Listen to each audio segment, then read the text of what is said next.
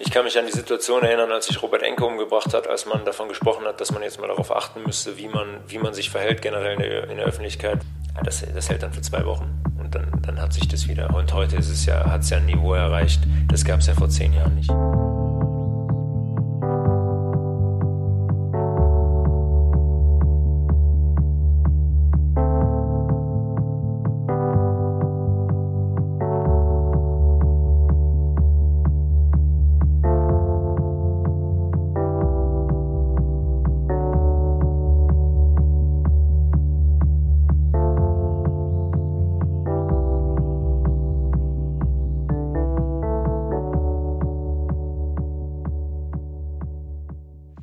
Und damit herzlich willkommen, liebe Hörerinnen und Hörer, und herzlich willkommen zu einer weiteren Ausgabe des Res Publica Podcast.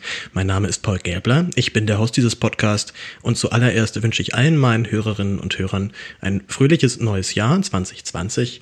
Ich hoffe, alle hatten fröhliche Weihnachten und sind einigermaßen gut und unfallfrei in dieses neue Jahrzehnt gestartet. Auch hier geht es jetzt endlich weiter und ich habe heute ein neues Interview für euch mitgebracht und zwar mit Tobias Lewitz. Tobias Lewitz ist ehemaliger Fußballspieler, er hat lange für Borussia Mönchengladbach gespielt, später für Fortuna Düsseldorf und dann das Ende seiner Karriere beim FC Ingolstadt verbracht.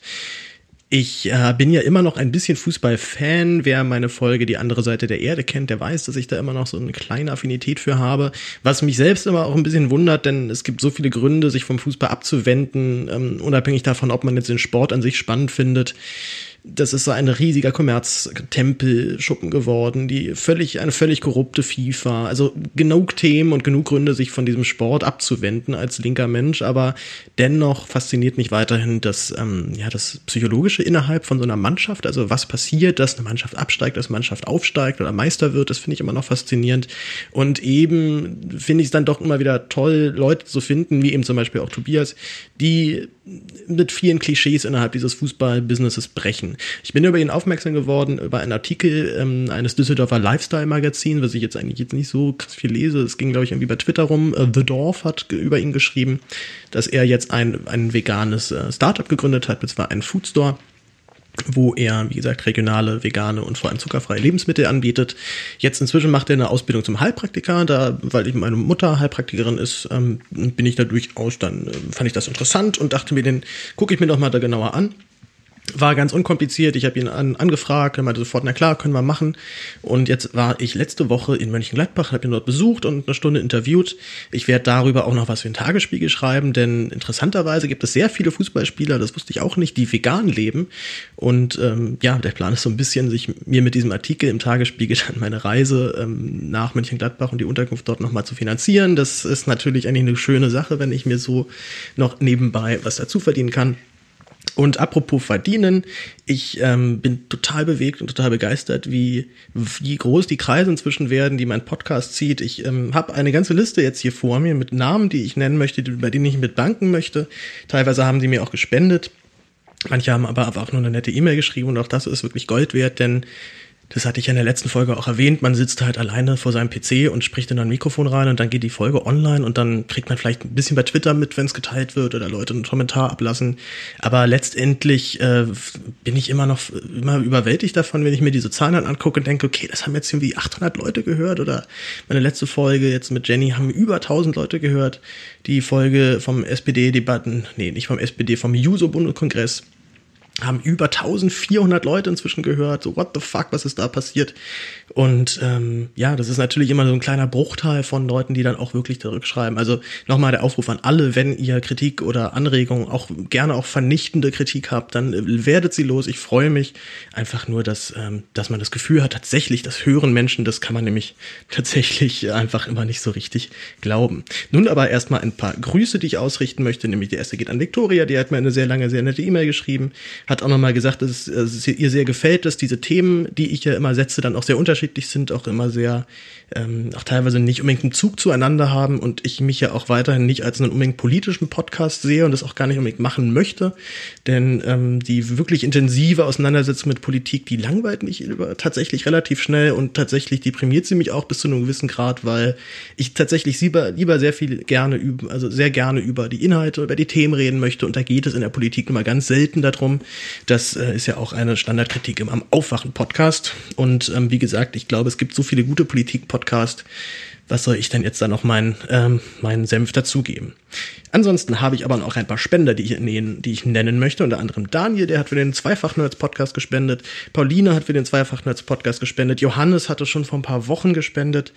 Ansonsten auch einen großen Dank an Martin, der spendet mir jetzt schon regelmäßiger 99 Cent im Monat äh, über Banküberweisung. Vielen lieben Dank dafür. Ja, regelmäßige Unterstützung ist super wichtig, denn ähm, das ist, gibt so eine gewisse Vorplanung. Und auch noch Felix hat auch schon für den Zweifach-Nerds-Podcast gespendet. Ich habe, glaube ich, inzwischen schon mehr Spenden für den Zweifach-Nerds-Podcast erhalten als für meinen eigenen. Obwohl, ich glaube, das stimmt nicht. Aber ich habe, ich habe jetzt den ersten Monat, wo sich der Podcast selbst trägt. Also die Kosten, die ich ja habe, sind gering. So, also das sind 10 Euro für die Website, glaube nochmal 20 Euro für den Podhoster. Äh, über denselben Account läuft ja auch der, äh, der Zweifach-Nerds-Podcast. Und da wir aktuell beim Zweifach-Nerds keine neuen Folgen machen, da komme ich später auch nochmal zu, ähm, sind die Kosten auch da jetzt, was GEMA angeht, eben auch gerade gen Null. Also das, ähm, das läuft eben alles soweit gut. Das kann ich aber auch nochmal so an all meine HörerInnen geben, die vielleicht auch selber überlegen, podcasten und sich da nicht trauen und vielleicht auch Angst haben, dass es dann irgendwann über den Kopf wächst und zu teuer wird. Also ein Podcast selber machen ist wirklich nicht teuer. So, man kann sich natürlich eine Website selbst basteln, muss man aber auch nicht. So, ich habe mir den Luxus geleistet für den 10er Monat oder 12 Euro Monat. Ansonsten kann man das aber auch einfach über Podigy selber machen. Die haben so einen komischen äh, Editor, mit dem ich nicht klarkomme. Das ist so HTML und da denke ich immer sofort, nee, da mache ich irgendwie alles kaputt. Das äh, fasse ich lieber gar nicht erst an. Aber es ist wirklich erstaunlich, dass man ab einer gewissen Reichweite einfach darauf setzen kann, dass da ein kleiner Teil der Zuhörerschaft spendet. Das finde ich irgendwie sehr schön und das ist vielleicht auch nochmal ein Hinweis so an vielleicht auch Kollegen von anderen Medien, aus etablierteren Medien, die hier zuhören dieses ähm, das System funktioniert. Also man kann natürlich immer meckern und äh, wie was ich wieder spiegel, immer sagen, nee, wir müssen schon mindestens ein Abonnent hier sein und 20 Euro im Monat bezahlen, dass ihr das jetzt hier lesen dürft. Ja, Leute, aber es gibt, also es gibt einfach einen großen Teil von Menschen da draußen, die wissen, dass sowas Geld kostet. Die wissen auch, dass man tendenziell von irgendwas leben muss und es leider nur mal nicht nur von Luft und Liebe und netten E-Mails kann. Also nochmal hier der Hinweis an alle, wenn ihr meine Arbeit gut findet, wenn ihr sie unterstützenswert findet, dann äh, tut euch keinen Zwang an, spendet gerne über PayPal. Ihr könnt auch gerne über einfach nur Überweisung schicken oder wenn ihr mich irgendwann mal im echten Leben seht, auch gerne einfach so ein bisschen Geld zustecken. Da freue ich mich immer drum. Genau, ich stelle mal so ein bisschen vor, was ich in den letzten Wochen so alles gemacht habe, denn ähm, es ist eine Menge passiert und ich hatte ja die die Jahresrückblicksfolge mit Jenny aufgenommen. Da ist mir so ein bisschen aufgefallen, dass ich vielleicht noch mal ein bisschen, also dass so ein paar Punkte einfach dann dadurch dann weggefallen sind, weil Jenny da war und ich dann irgendwie nicht so einen komischen Monolog verfallen möchte, was mir ohnehin, glaube ich, ständig passiert ist. Lieben Gruß auch nochmal natürlich an Jenny und vielen Dank, dass sie da äh, so fleißig mitgemacht hat. Äh, denn nämlich, was nämlich auch noch äh, passiert ist und äh, in diesem Podcast noch gar keine Rolle gespielt hat, war, dass ich im Aufwachen-Podcast zu Gast war, sogar zweimal hintereinander. Es gab ja diesen kleinen äh, Streit zwischen Hans und äh, Stefan, zwar Hans und Thilo und Stefan.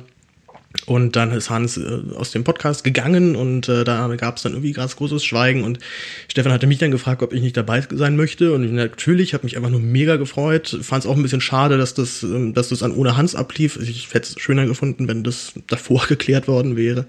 Aber der Aufwachen-Podcast ist der Podcast, mit dem ich angefangen habe, überhaupt Podcasts zu hören und dieses Medium kennenzulernen. Das war für mich einfach wie, was ich, wie wenn jetzt ein äh, junger Spieler von Bayern München angefragt wird und äh, dann natürlich sagt, natürlich gehe ich da hin.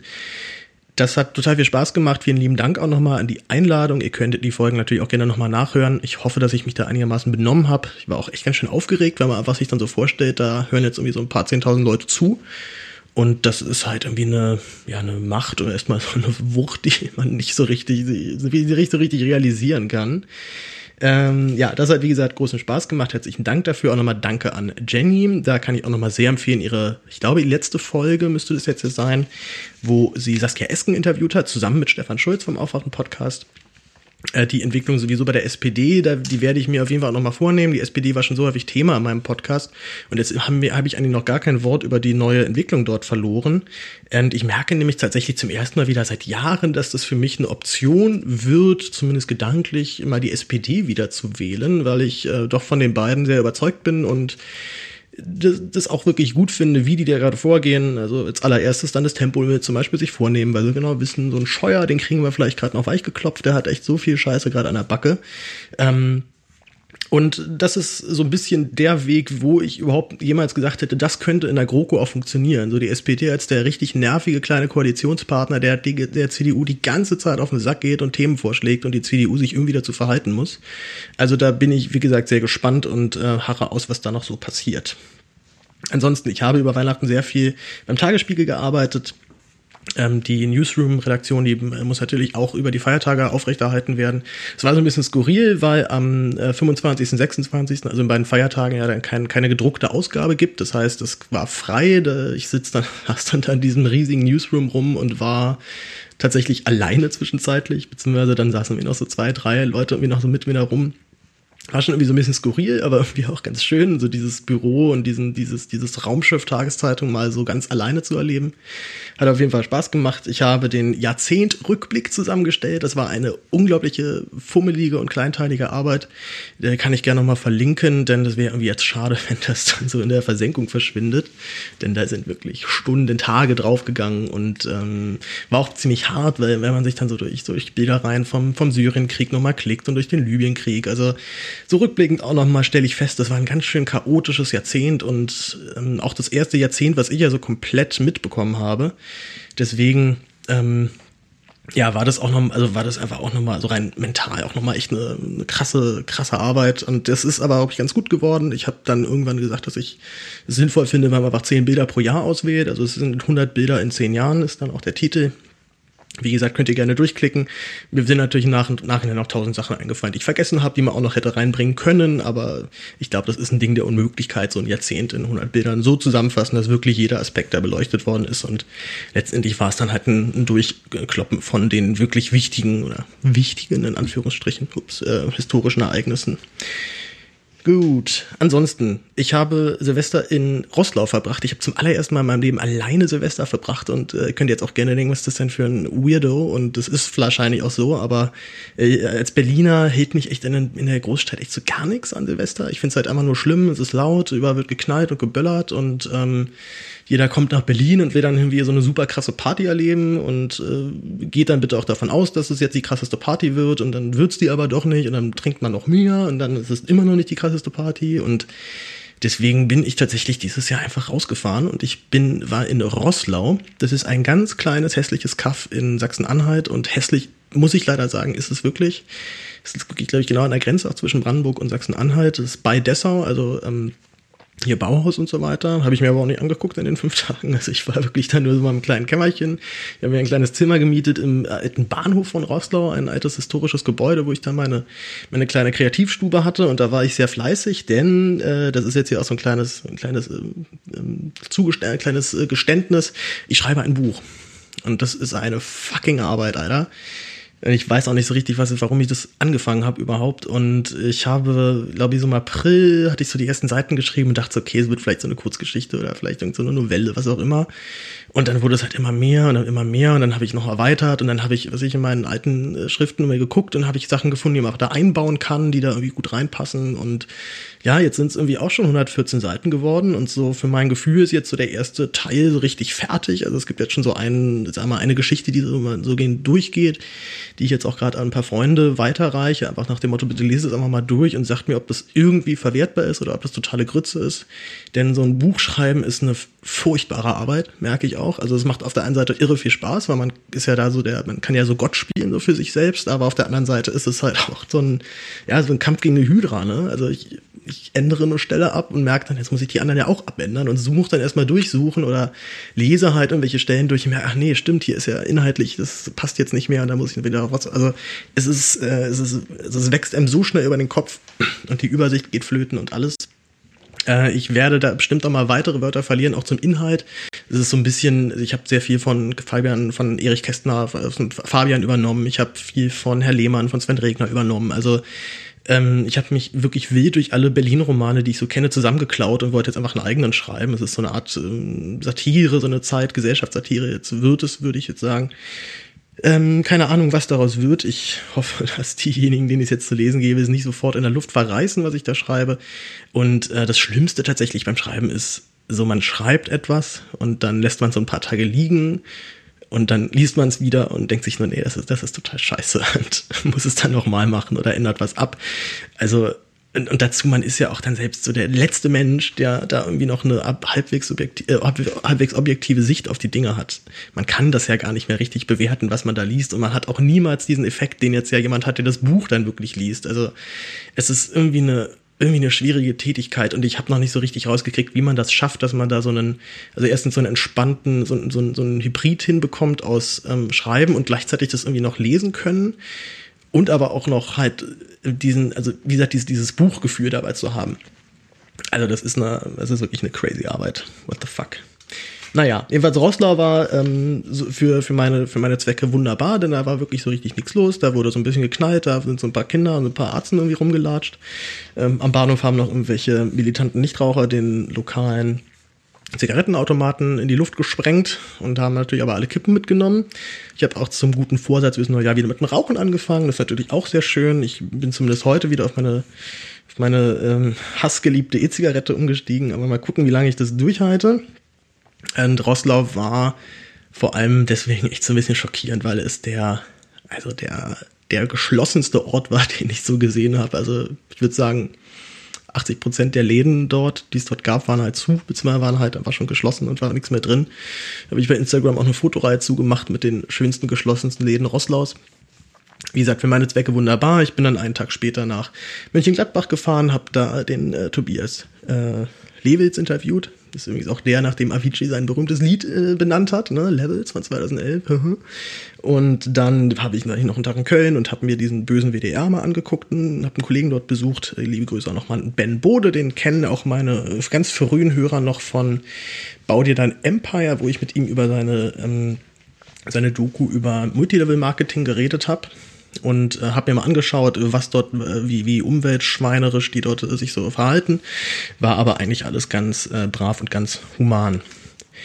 Gut, das waren so meine Wochen, das war mein Jahreswechsel, beziehungsweise mein Jahrzehntwechsel. Ich bin jetzt seit ein paar Tagen wieder zurück in Berlin und habe jetzt ein bisschen frei und war jetzt halt auch fleißig am Schreiben und jetzt mache ich den Podcast und jetzt gebe ich noch ein bisschen eine Aussicht, was so passieren wird bei mir die nächsten Wochen, vor allem was in diesem Podcast passieren wird. Ich habe schon mal zwei Interviews safe, die werden in den nächsten zwei Wochen aufgenommen. Das erste ist ein gewisser Klaus Lederer, der ist äh, Kultursenator hier in Berlin. Den habe ich schon im Sommer irgendwann mal angequatscht, da meinte er, na klar, können wir auf jeden Fall mal machen. Hat sich jetzt aber auch erst im Januar ergeben, dass äh, wir Zeit hat, dass vor allem er Zeit hat. Und dann habe ich noch ein Interview, da freue ich mich sehr drauf, nämlich mit Paulina Fröhlich. Paulina ist ähm, hat äh, oder ist Mitgründerin, äh, muss ich gleich nochmal fragen, von Kleiner 5. Das ist eine Organisation, die sich ein bisschen vorgenommen haben, einen also Leitfa Leitfäden zu geben für Menschen, die mit also vielleicht auch im Bekannten, auch im Familienkreis mit Leuten zu tun haben, die so ein bisschen rechts-AfD-mäßig unterwegs sind und man ja auch aus Erfahrung weiß, uh, da können die Debatten ganz, ganz schnell so völlig überdrehen und äh, da wird's dann super emotional und man verliert komplett den Faden und oder es werden vielleicht auch so Themen oder Punkte angeschnitten, wo man echt gar keinen Bock mehr hat, weiter zu reden. Also sie empfiehlt da so, ein, so, eine, so eine radikale Höflichkeit und ihre Organisation gibt rhetorische und dialogische Tipps, wie man da vorgehen kann. Da bin ich sehr gespannt, was sie mir da so zu erzählen hat. Ich glaube, das könnte sehr informativ werden und gerade eben auch jetzt in einer Zeit, wo ähm, wo ich auch immer merke, dass das immer weiter vordringt. Also auch so Leute dann auf einmal anfangen, irgendwie komische, leicht rechte Sprüche zu geben, wo man eigentlich dachte, die sind für sowas gefeit. Also es ist in der Tat ein sehr ja, ein bisschen beängstigende und auch nicht unbedingt gute Stimmung gerade, finde ich, im Land. Und äh, vielleicht ist es auch so ein bisschen abschließend, kann man vielleicht auch so über dieses letzte Jahrzehnt sagen, dass wir so ein paar Dinge, so ein paar Dinge ähm, schon als allgemeingültig angesehen haben, wo wir doch gemerkt haben, nee, sie sind noch nicht allgemein gut. Also wenn, wenn Menschen ins Land kommen und äh, Flucht, also, aus, also ins Land flüchten und Hilfe brauchen, dann können wir das einfach noch nicht von, offensichtlich nicht von allen Menschen verlangen, sich dann auch human und menschlich zu verhalten. Das kann man natürlich schade finden, das kann man bedauern, das ist ja auch total bedauernswert und ich nehme da auch immer solche Leute auch in die Pflicht, sich da auch mal zu, dann zu verhalten und das auch bitte genau dann so zu benennen. Aber ähm, dazu ja eben halt noch, wir haben irgendwie seit 20 Jahren Internet. Das ist auch einfach noch menschheitsgeschichtlich nix. Das ist überhaupt nicht lange. Und ich glaube generell, je älter man wird, desto mehr merkt man auch, dass generell ein Jahr überhaupt nicht so viel Zeit und so lange ist, wie man früher mal dachte. Also ich meine, früher habe ich irgendwie als, als Schüler hat man in einem Jahr eine Schulklasse abgeschlossen und ist irgendwie von der neunten in die zehnten oder von der zehnten in die elften gekommen. Und das war dann total der Step. Und jetzt denke ich irgendwie so zurück und merke so krass, ich habe vor vor jetzt, also in diesem Sommer werden es dann sieben Jahre. Ich habe vor sieben Jahren Abi gemacht. Das ist ja schon so lange. Also Ähm, und es kommt einem auch nicht mehr unbedingt vor wie sieben Jahre. Und ja, wie gesagt, ich glaube, der Schlüssel dazu ist, dass man einfach so ein Jahr ein bisschen ein bisschen überbewertet allgemein. Eine Sache noch, nämlich zu den Zweifach-Nerds. Das, ähm, ich krieg halt so viele E-Mails, ich krieg viele Anfragen, ich krieg Geld für die Zweifach-Nerds, obwohl wir halt im letzten Juni unsere Folge, also da unsere letzte Folge über Vici gemacht haben. Ja, das ist ähm, so ein bisschen doof. Und eigentlich hatte mir Johannes auch gesagt, wir machen auf jeden Fall nochmal dieses Jahr eine Folge und er hat schon total Bock und hat auch schon eine Idee. Und dann ist leider aber nichts mehr von ihm gekommen und das ist auch also ein bisschen nervig und ich bin auch so ein bisschen angepisst da, aber es ist halt nun mal so, er ist halt eben echt, einfach echt busy und hat halt viel zu tun und jetzt ist halt diese Vorweihnachtszeit zwar vorbei, aber jetzt sind noch weitere Konzerte, also die, der Januar ist auf jeden Fall immer noch voll bei ihm und ich habe ihm jetzt gesagt, dass ich auf jeden Fall eine Folge alleine jetzt erstmal machen möchte. Und äh, das Thema wird Deadmau5 sein, denn ich bin jetzt einfach doch so in den letzten Wochen, Monaten echt krasser Deadmau5-Fan geworden. Es ist ein kanadischer äh, Producer und ähm, Techno-Typ, der schon deutlich dreckigeren Techno macht als jetzt Avicii. Also das hat schon noch sehr viel mehr mit Techno und äh, House und so weiter zu tun. Avicii war ja schon dann eher Richtung Popsong schreiben unterwegs.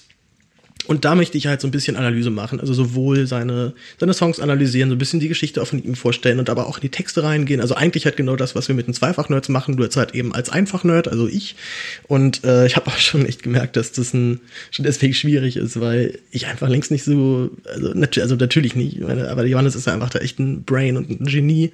Und der setzt sich halt eben ans Klavier und hört den Song und hat dann halt die Harmonie im Kopf und probiert ein bisschen rum und dann läuft's. Und ich äh, habe halt irgendwie gestern den ganzen Nachmittag gebraucht, bis ich mir so einen Song Song von Deadmau5 mal richtig rausgehört habe und jetzt wirklich sicher war, dass so die Harmonik liegt und das ist auch eben ganz schön ausgecheckt und da merkt man eben auch, wie gesagt, doch dann das Handwerk und eben das Können von solchen Leuten, wenn die Sachen sehr viel komplizierter sind, als man auf den ersten Blick oder als auf ein erstes, auf den ersten, äh, auf erstes Hinhören denkt.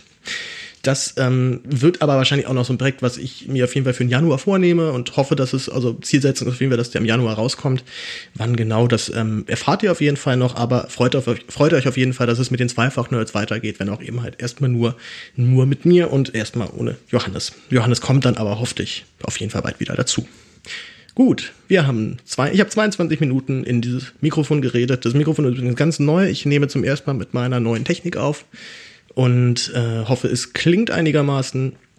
Ähm, ich übergebe jetzt an mich selbst und an den guten Tobi Lewitz. Wir reden jetzt eine knappe Stunde über Fußball, wir reden über veganes Leben, wir reden über die Welt, wir reden ein bisschen über Greta Thunberg, wir reden über den Fußball, das Fußballgeschäft an sich und ich hoffe, dass ihr euch davon gut unterhalten lasst, dass es euch generell gut geht. Wie gesagt, unterstützt gerne meine Arbeit, wenn ihr sie unterstützenswert findet. Das findet ihr alles unter www.respublikapodcast.de. Folgt dem Podcast bei Twitter, folgt meinem Podcast bei Instagram, könnt mir auch privat dort gerne folgen, aber bitte unauffällig. Und ansonsten wünsche ich euch einen wunderschönen Januar. Wir hören bald wieder voneinander und bis bald. Ciao. Ich bin in Mönchengladbach. Ich äh, führe das Interview auf jeden Fall mit bis jetzt der schönsten Aussicht, die ich bis jetzt so geführt habe. Und neben mir sitzt Tobi Levels. Hallihallo. Moin Tobi, was äh, bist du oder was, war, was warst du beruflich? Ich war ähm, zwölf ähm, oder 13 Jahre lang, glaube ich, Profifußballer. Ähm, nachdem ich mein Abitur erfolgreich abgeschlossen hatte, bin ich sofort in den Profifußball gerutscht.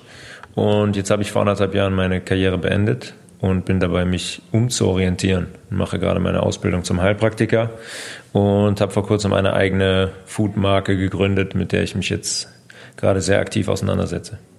Was genau ist das für eine Foodmarke oder was, was ist da dein Plan B, den du jetzt gerade einschlägst? Wir machen vegane Lebensmittel, die alle roh, zuckerfrei, biologisch sind und ähm, mein Plan ist eigentlich, eigentlich ganz einfach, dass ich die Leute ähm, mit dem Thema in Verbindung bringen will, dass ich den Leuten auch irgendwo was Gutes tun will, die Leute ähm, aufklären will, was das Thema angeht, ein bisschen Wissen vermitteln will und da so eine Marke installieren möchte, die, ja, die ehrlich ist, die integer ist, die sich mit dem Thema auseinandersetzt und vor allen Dingen ähm, den Leuten eine Stütze und eine Hilfe bietet und lecker ist.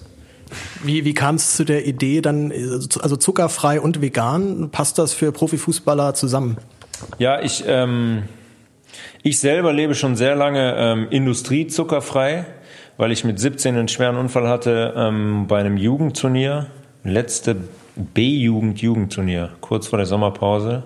Vom Sprung in die A-Jugend habe ich in, auf einem Turnier in Venlo mir einen Leberriss, einen doppelten Leberriss zugezogen, weil äh, unser, unser Torwart eine Idee hatte und mich abgeräumt hat.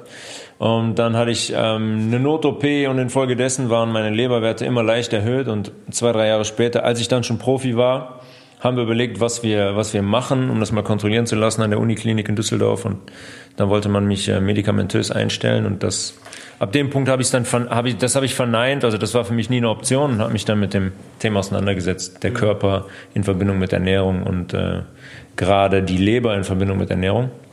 Und dann war das mein erster Schritt. Weißmehl und Zucker ähm, verbannen.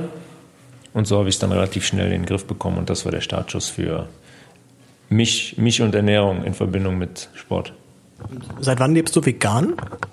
Ich würde sagen vier Jahre ungefähr. Also auch vor den vier Jahren schon eigentlich zu 90 Prozent ähm, vegan, aber im, beim Grillen im Sommer gab es dann immer mal ein Stück Fleisch als Ausnahme, aber das habe ich dann irgendwann auch komplett gestrichen, so dass ich dann ungefähr seit vier Jahren komplett vegan lebe. Also auch schon noch in deiner aktiven Zeit, hast du das denn, ähm, ich sag mal auch rein sportlich, rein gesundheitlich gemerkt, dass du, dass du deine Ernährung umgestellt hast? War das eher ein Plus oder eher ein Minus?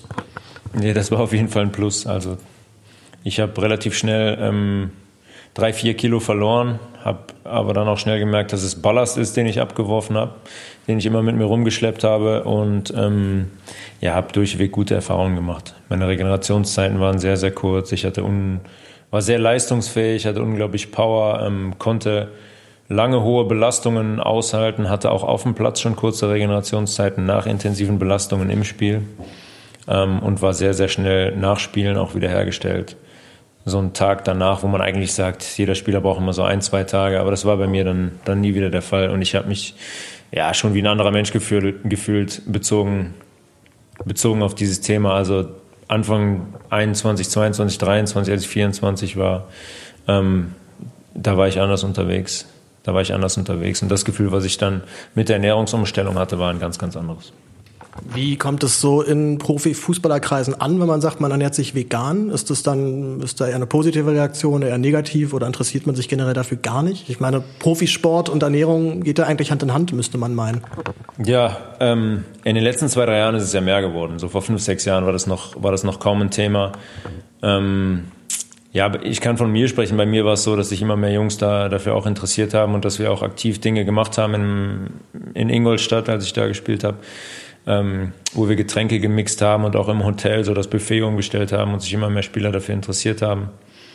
Ähm, so dass es dann schon ähm, sehr, sehr positiv war, was das für eine Wirkung hatte, dadurch, was ich reingebracht habe. Und heute ist es ja so, dass sich immer mehr Spieler damit auseinandersetzen. Aber es ist mit Sicherheit nicht so, dass das Hand in Hand geht, weil äh, da, das steckt in Deutschland wirklich noch in den, in den Kinderschuhen. Da wird viel zu wenig, viel zu wenig gemacht, äh, da liegt viel zu wenig Gewichtung drauf und das ist ein, ja, Bereich, wo man sehr, sehr viel verschenkt.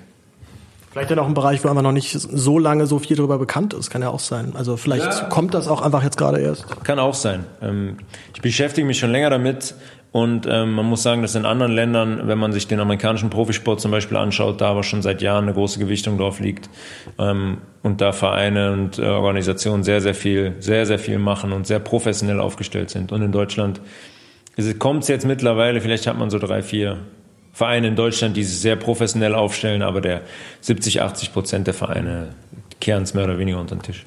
Das ist gerade irgendwie, wenn ich so an jetzt an, ich bin ja, bin ja Berliner, an, jetzt an Klinsmann denke, der nun da sehr stark amerikanisch geprägt ist. Vielleicht bringt der jetzt ja gerade den neuen, den neuen veganen Trend nach Berlin. Würde auf jeden Fall gut passen.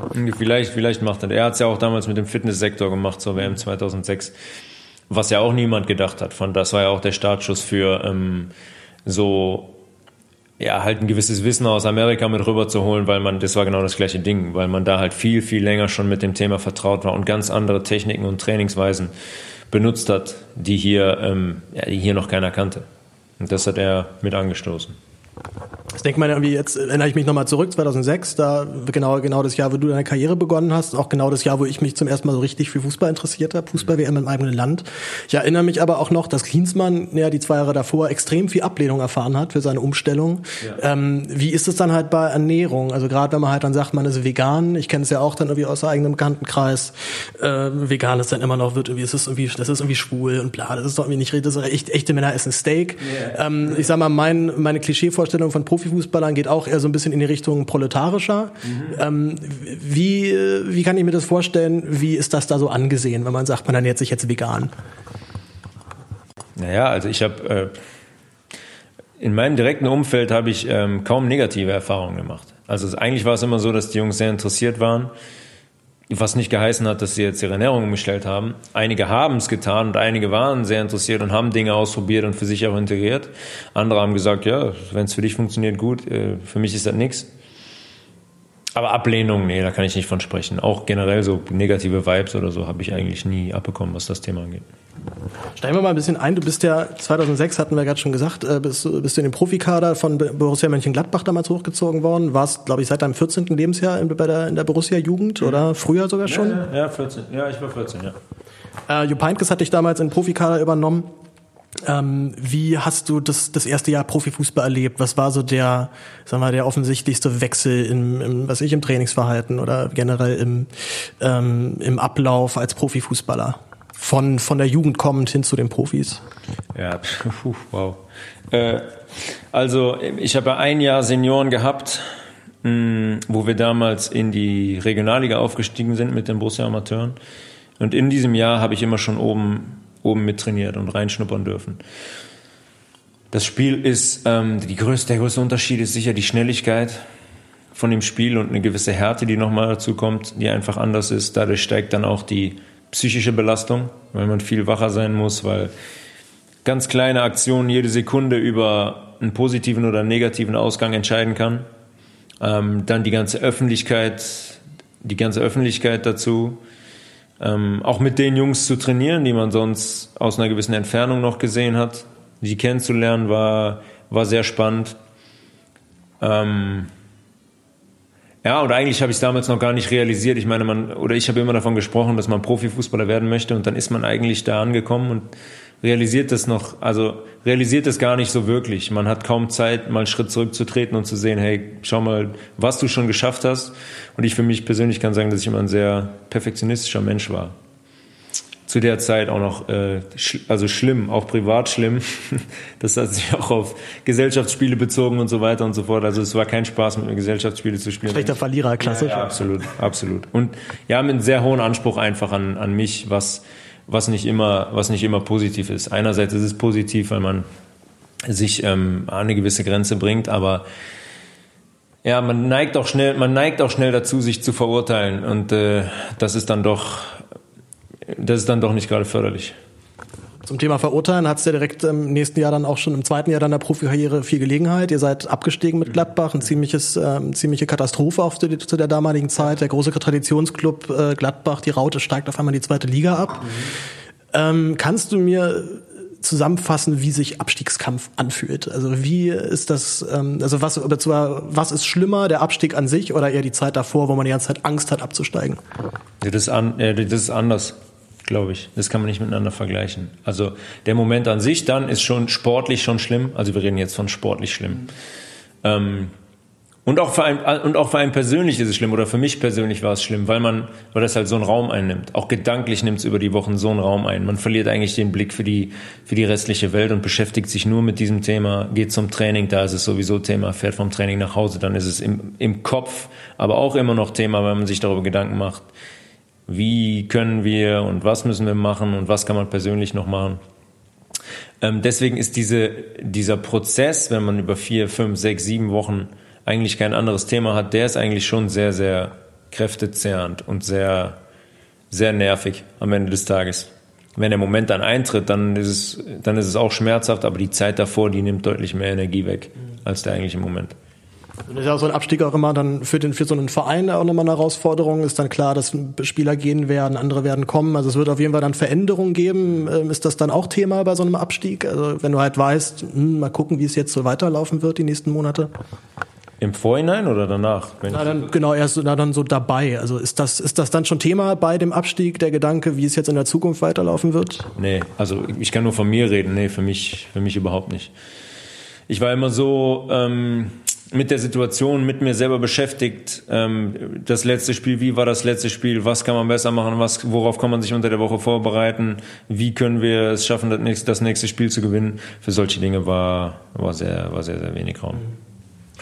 Es ist ja zum Glück, war es ja nur ein Jahr zweite Liga, ihr seid direkt wieder aufgestiegen. Du warst dann auch in der, ich glaube spätestens ab der Saison ja auch dann Stammspieler. Ich ja. glaube aber so eigentlich schon davor.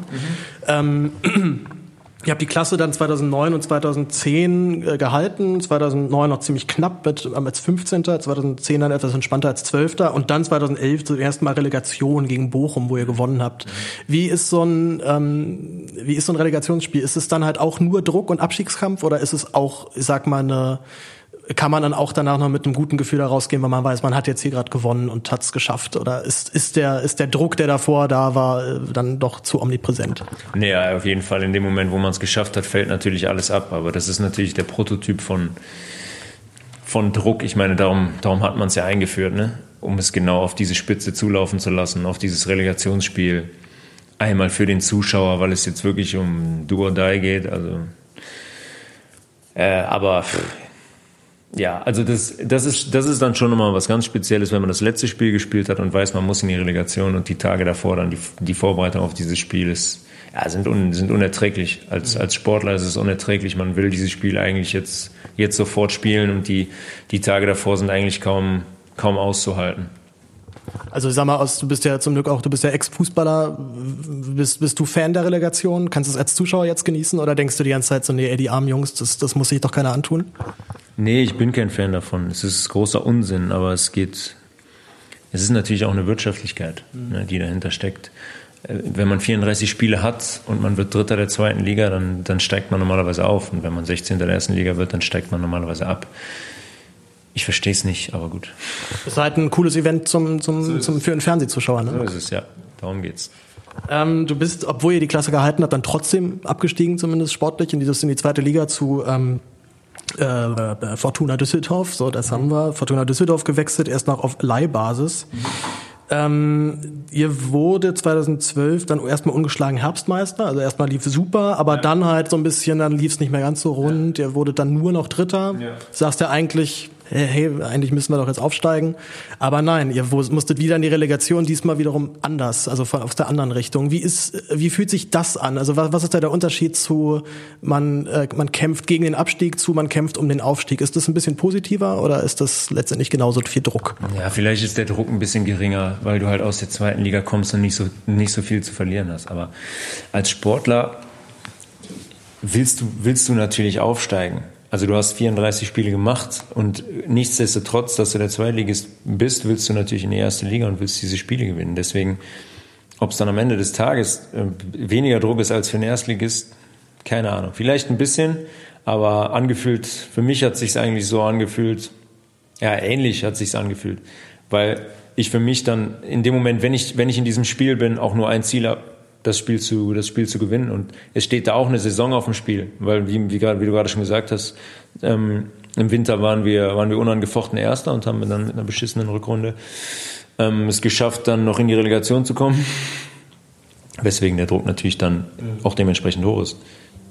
Das, äh, an die Spieler, an die Relegationsspieler erinnere ich mich als Berliner natürlich noch sehr gut. Das war gegen Hertha. Das erste Spiel habt ihr gewonnen, dann das zweite Rückspiel in Düsseldorf mit 2 zu 2 unentschieden gespielt. Ihr seid dann dadurch dann noch aufgestiegen. Äh, leider gab es aber doch ziemlich äh, doch ein paar andere Themen, die dann das Spiel ein bisschen überschattet haben. Kannst du dich noch ein bisschen erinnern an das Spiel? Was, was ist dir da hängen geblieben? Ja, es war unglaublich emotional. In Berlin schon, das Spiel in Berlin zu gewinnen, war natürlich, war natürlich groß für uns. Ähm, dann sind wir zu Hause relativ früh in der ersten Minute sind wir in Führung gegangen mit 1-0 und ähm, haben, haben kurz vor der Halbzeit den Ausgleich kassiert und sind dann wieder 2-1 in Führung gegangen und haben die Riesenchance zum, zum 3-1 alleine vorm Tor, was wir nicht, was wir nicht gemacht haben. Und dann ähm, macht Hertha halt, macht Hertha halt das 2-2 und ähm, ja, auf einmal war es dann so drei, vier Minuten später, dass, dass Fans auf den, auf den Platz gelaufen sind und ich als Spieler überhaupt gar nicht realisieren konnte, ob er jetzt schon abgepfiffen hat oder nicht. Und ich als, meine erste Reaktion war eigentlich, ey, verpisst, verpisst euch vom Platz, das Spiel ist noch nicht vorbei. Doch, den, den Giegewitz machen. Ne? Ja, dann, und dann haben sie mir gesagt, nee, nee, es ist, es ist abgepfiffen. Da habe ich gedacht, okay, es sei abgepfiffen worden, aber dann habe ich relativ schnell realisiert, dass es noch nicht abgepfiffen war. Ja, und dann war es Wahnsinn. Ne? Ich meine, dann in die Kabine, zehn Minuten, wenn wir eben von Druck gesprochen haben, ist das natürlich dann nochmal eine Zeit, wow, da, keine Ahnung, also das weiß ich nicht mehr, was, was mir da durch den Kopf gegangen ist. Ich habe versucht, alles auszuschalten und dann nur noch die zwei Minuten, mich so auf die zwei Minuten zu fokussieren, dass wir dieses Spiel halt über die Zeit kriegen. Und dann, ich habe dann im Nachhinein erst gesehen, dass ähm, kurz vor diesem vermeintlichen Abpfiff Leute schon über die Barriere gesprungen waren und am Rand des Platzes standen. Das siehst du im Spiel, siehst du das. Ich habe gar nichts davon mitbekommen, was da drumherum passiert ist und so weiter. Dann mit der ganzen Gerichtsverhandlung im Nachhinein. Äh, es war, wir hatten eine Nacht zum Feiern damals und, und danach lief eine Gerichtsverhandlung, wo wir den Aufstieg gar nicht gebührend feiern konnten und immer in so einer Standby, Standby-Stellung waren. Und dann gab es auch noch gab es auch noch die Revisionsverhandlungen und dann ich habe dann irgendwann äh, unseren Sportdirektor angerufen. Wolf Werner, der leider ähm, der leider verstorben ist vor vor nicht allzu langer Zeit und dem ich dann gesagt habe, okay, Wolf, pass auf, ich fliege jetzt in Urlaub, ich mach ich mach das nicht mehr. Also wenn das doch wenn das doch jetzt noch andersrum ausgeht, dann fliege ich in ein paar Tagen fliege ich zurück, aber das das das geht gar nicht. Und dann hat er gesagt, ja, ja, macht das, ihr, könnt das alle so machen und dann schauen wir, wie es ist. Und das, ja, das ist nervig, weil du halt für eine ganze Saison, äh, für das, was du geleistet hast, überhaupt gar nicht Gebühren feiern kannst. Also Du hast ja gerade über den Druck gesprochen. Der hat sich ja bei den Hertha-Spielern auch dann ordentlich entladen. Ich glaube, Kobiaschwili ist, ist ja noch gesperrt worden nachhinein. Ich glaube, ja. noch drei, vier andere. Ja. Kannst du es denn von der Seite auch verstehen? Also, dass dann, sagen wir aus Hertha-Sicht natürlich es eine völlige Vollkatastrophe ist und dann wurde das Spiel irgendwie eine halbe Minute zu früh abgepfiffen. Also, dass sich da einfach, dass die Sicherung einfach dann durchgehen. Ja, ja, ich wäre nicht anders gewesen wahrscheinlich. Also, ich bin auch so ein emotionaler Typ. Ähm, das, deswegen habe ich gerade gesagt, dass diese Spiele so ein Unsinn ist. Weil solche, solche Situationen provoziert man natürlich natürlich damit. Und es ist vollkommen klar, ähm, dass sowas mal vorkommen kann, weil der Druck auf beiden Seiten so groß ist und weil auch wirtschaftlich für die Vereine so viel dran hängt, mhm. ist es einfach, es ist eigentlich unverantwortlich, aber gut. Vielleicht erleben wir das ja noch. Ähm, ihr seid äh, aufgestiegen mit Fortuna Düsseldorf, seid leider direkt wieder abgestiegen in der nächsten Saison, Platz 17, also keine Relegation. Mhm. Ähm, danach, äh, in der nächsten Saison gab es dann eine sehr unschöne Szene, zweiter Spieltag. Du hast ein Gegentor, glaube ich, zugelassen oder hast den, den letzten Mann nicht, nicht mehr gekriegt. Ähm, davor gab es schon im Pokal, hattest, hattest du, hast du einen Patzer drin gehabt und da gab es Pfiffe. Du warst natürlich als, als, äh, als ehemaliger Borusse sowieso bei vielen Fans der Fortuna nicht unbedingt beliebt. Äh, was ist da passiert? Wie du gerade schon gesagt hast, wir hatten davor das Pokalspiel äh, in der Woche und dann gab es eine Situation in Notbremse, wo ich vom Platz geflogen bin und wo wir das Spiel kurz vor Schluss verloren haben. Und ähm, danach die Woche das Heimspiel in der Liga. Da war eine ähnliche Szene, wo, ähm, wo ich mich, ähm, wo ich an einem Gegentor beteiligt war, in dem Spiel, was wir niemals hätten verlieren dürfen, wo wir einfach, wo wir einfach um, um Längen die bessere Mannschaft waren. Ähm, und dann haben die Fans halt äh, in den letzten Minuten mich ausgepfiffen, wenn ich am, wenn ich am Ball war. Was mich im Spiel auch gar nicht interessiert hat, weil ich da so immer so fokussiert war, dass ich sowas, dass ich sowas ausschalten konnte. Die Qualität hatte ich damals ähm, auch schon, dass mich sowas gar nicht interessiert hat.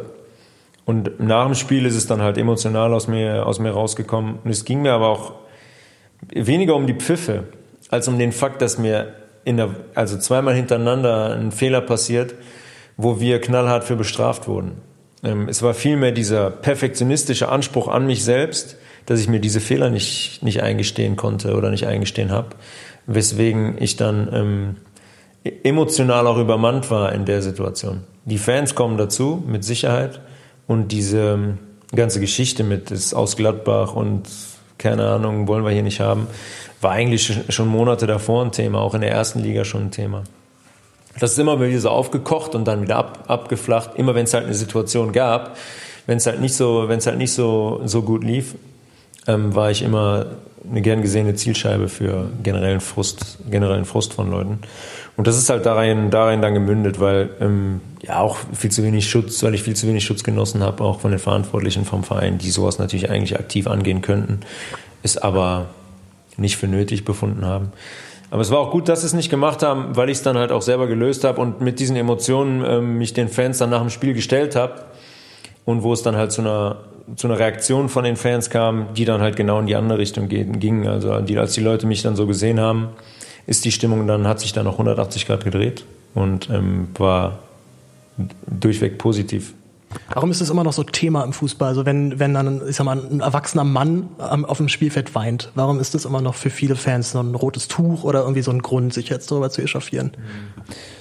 Ja, ich, ich glaube, man kann es auf die Gesellschaft ausweiten. Ich weiß, man, man spürt das immer wieder, dass Emotionen in der Gesellschaft sehr, sehr wenig Platz haben, dass alles rationalisiert wird, Und ähm, ne negative Emotionen würde ich sagen. Also positive Emotionen habe ich bei Instagram, äh, ja, ja. Bis, bis, mir zum bis mir zu, ja. zu den Ohren rausquillt. Ja, ne? Das stimmt, ja. Nee, das, ich glaube, dass man sich so zeigt, wie man sich, wie man sich fühlt in dem Moment, gerade auch im Sport, ist für viele Leute relativ schwierig, weil sie das auch nicht sehen wollen. Da sind Leute, die sind, die stehen auf dem Platz, da geht man am Wochenende hin, man ist Fan von dem Verein, die, die haben zu funktionieren, die verdienen ja auch richtig viel Geld, also müssen die das auch abkönnen, was die Leute denen sagen, wenn die die Woche für Woche durchbeleidigen.